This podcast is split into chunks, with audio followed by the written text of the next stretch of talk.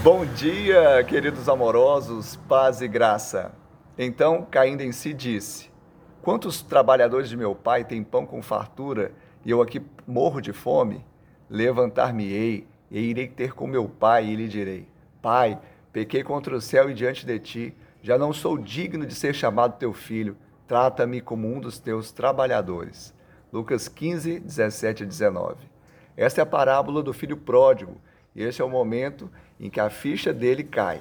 Depois de ter gasto toda a herança, de perder tudo e estar passando fome, ele avalia a situação que ele estava vivendo e aquela que ele poderia viver se estivesse na casa do Pai.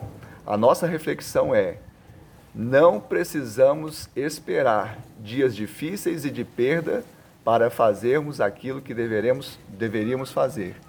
Nós temos um chamado a sermos proativos e não reativos. Não espere esse dia chegar. Haja hoje em função daquilo que Deus tem para você. Corra para o Pai, para a sua casa. Deus te abençoe e te dê um dia de bênção e vitória.